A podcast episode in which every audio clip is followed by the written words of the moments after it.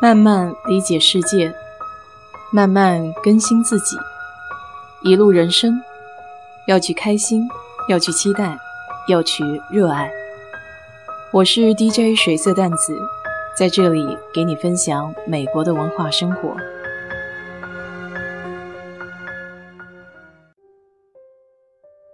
上个月开高速公路回家的时候，在快到家的地方爆了胎。这也是我来美国之后第一次的爆胎经历。通常爆胎可能会发出一声比较响的声音，在之后呢，你才会听到那种呼呼的漏气声。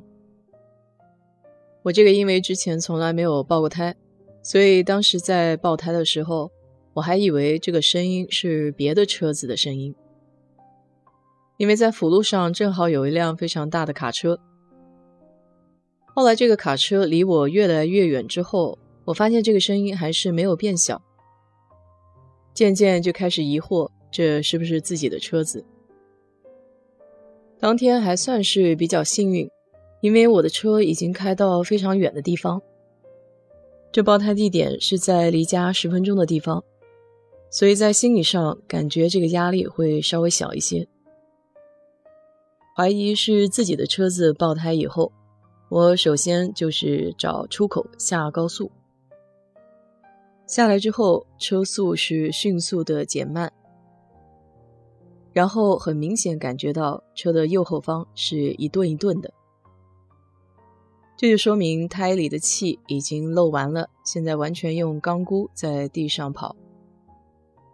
这时候一定要把双闪提示灯给打出来，提醒后面的车辆可以绕过你前行。我这个大众车有一点不好，虽然轮胎有问题的时候，它会有那种轮胎形状的提示灯，但是不像现在大多数的车辆都会提示胎压，所以有时候这个灯是因为漏气了，但有时候呢，其实就是胎压不稳定。我遇到过好几次情况，这个胎压灯亮，只是需要去打气。从以前一亮这个灯就觉得是不是胎扎到什么东西了，到后来慢慢的麻木，就觉得可能只是胎压的问题，也算是自己掉以轻心之后的结果吧。休斯顿的天气比较热，当时是下午太阳正辣的时候，四五点钟，我把车停在了路边的停车场，果然右后方的轮胎已经完全一点气都没有了。我自己是从来没有换过备用轮胎的，但是一葫芦画瓢还可以。以前在网上看到过视频，生活里面也有朋友自己换过轮胎，所以对大概的流程还是有个概念的。首先就是需要用千斤顶把自己的车子给顶起来，然后再用车里的备用工具把轮胎给下下来。使用千斤顶的时候，还需要注意它的卡口一定要和车底下的一个部位给卡好，否则的话，这个支撑点没有卡好，车子比较重，忽然砸下来，这样就比较危险了。前几个螺丝钉下的都非常顺利，到了最后一个，看上面的花纹就傻眼了，它似乎需要一个特殊的卡口，才可以把这个螺丝给凿下来。幸好以前去店里换轮胎的时候，店员曾经问我要过一个小盒子，翻出来一看，果然有一个花式的接口。就这样吭哧吭哧，在大太阳底下边学边卖，把备用轮胎给换好了。虽然浑身都已经湿透了，手上也非常的脏，但看到换好的备用轮胎，心里还是有一些小激动的。觉得自己又学会了一个新的小技能。后来和朋友聊起这件事情的时候，他说：“为什么不给他打电话？因为他有美国这边 Triple A 的服务。那一旦你是 Triple A 的会员，他们呢就会免费的给你到路上换轮胎。其实我自己都不知道，原来这个车保险也会包含一部分这种路上的服务。”比如我的保险公司是 Allstate，它可以提供拖车、换轮胎、开锁，还有燃油耗尽求助的服务。你回去也可以看看自己的汽车保险公司是不是已经包含了这一类的服务。当然了，如果要是喊保险公司服务的话，还需要等待一段时间。临时解决爆胎问题之后，我还想去查一下到底是一个什么原因，所以把车就送到了 dealer，也就是国内说的 4S 店吧。我这个轮胎是两年前才换的，按照道理，一般轮胎的寿命应该是超过两年。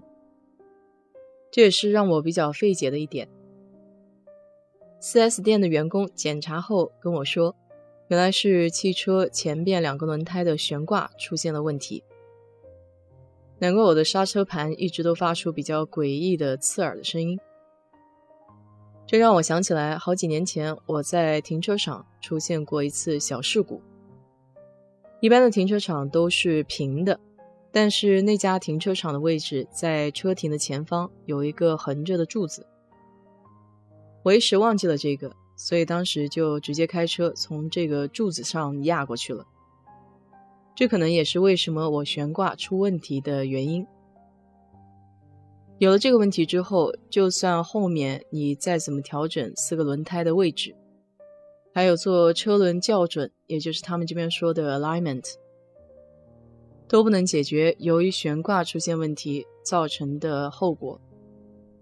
这也是为什么我的轮胎下下来之后，会发现它磨的地方完全是在内胎壁。这对我来说也算是一个学习的过程吧。虽然维修的价格不菲，大概花了两千多块钱，不过更气人的还在后面。车子的悬挂和其他的一些轮胎问题刚刚处理好，结果开在高速上的时候，汽车前半段底盘的盖子就掉了下来。高速上开车也比较快，那么这个盖子掉下来之后，就顺着地拖了很长的时间，这嘴巴开了之后就合不上了。当时我是很气愤的，我认为是他们在修车的时候，也许没有把这个螺丝给弄好。所以造成这个底盘就掉下来了，因为我开了这么多年，也从来没有掉下来过嘛。气冲冲的跑到 4S 店，想要去跟他理论，结果人家检查了一番下来，跟我说这不是他们的责任。正好自己也不是一个喜欢争辩的性格，这没有车在休斯顿是寸步难行。想想看，有这个时间跟他吵，还不如把问题就解决掉，也节省了自己很多时间。最后和他们讨价还价，八百五十块钱修了一个汽车的底盘。上个月在车子上花的钱就将近到了三千多块，虽然比较贵吧，但我心里想，为了安全着想，这个车子还是有必要把它修修好的。这个修车的价格，你听着觉得合理吗？不知道在国内修个悬挂还有底盘需要多少钱呢？好了，今天就给你聊到这里吧。如果你对这期节目感兴趣的话，欢迎在我的评论区留言，谢谢。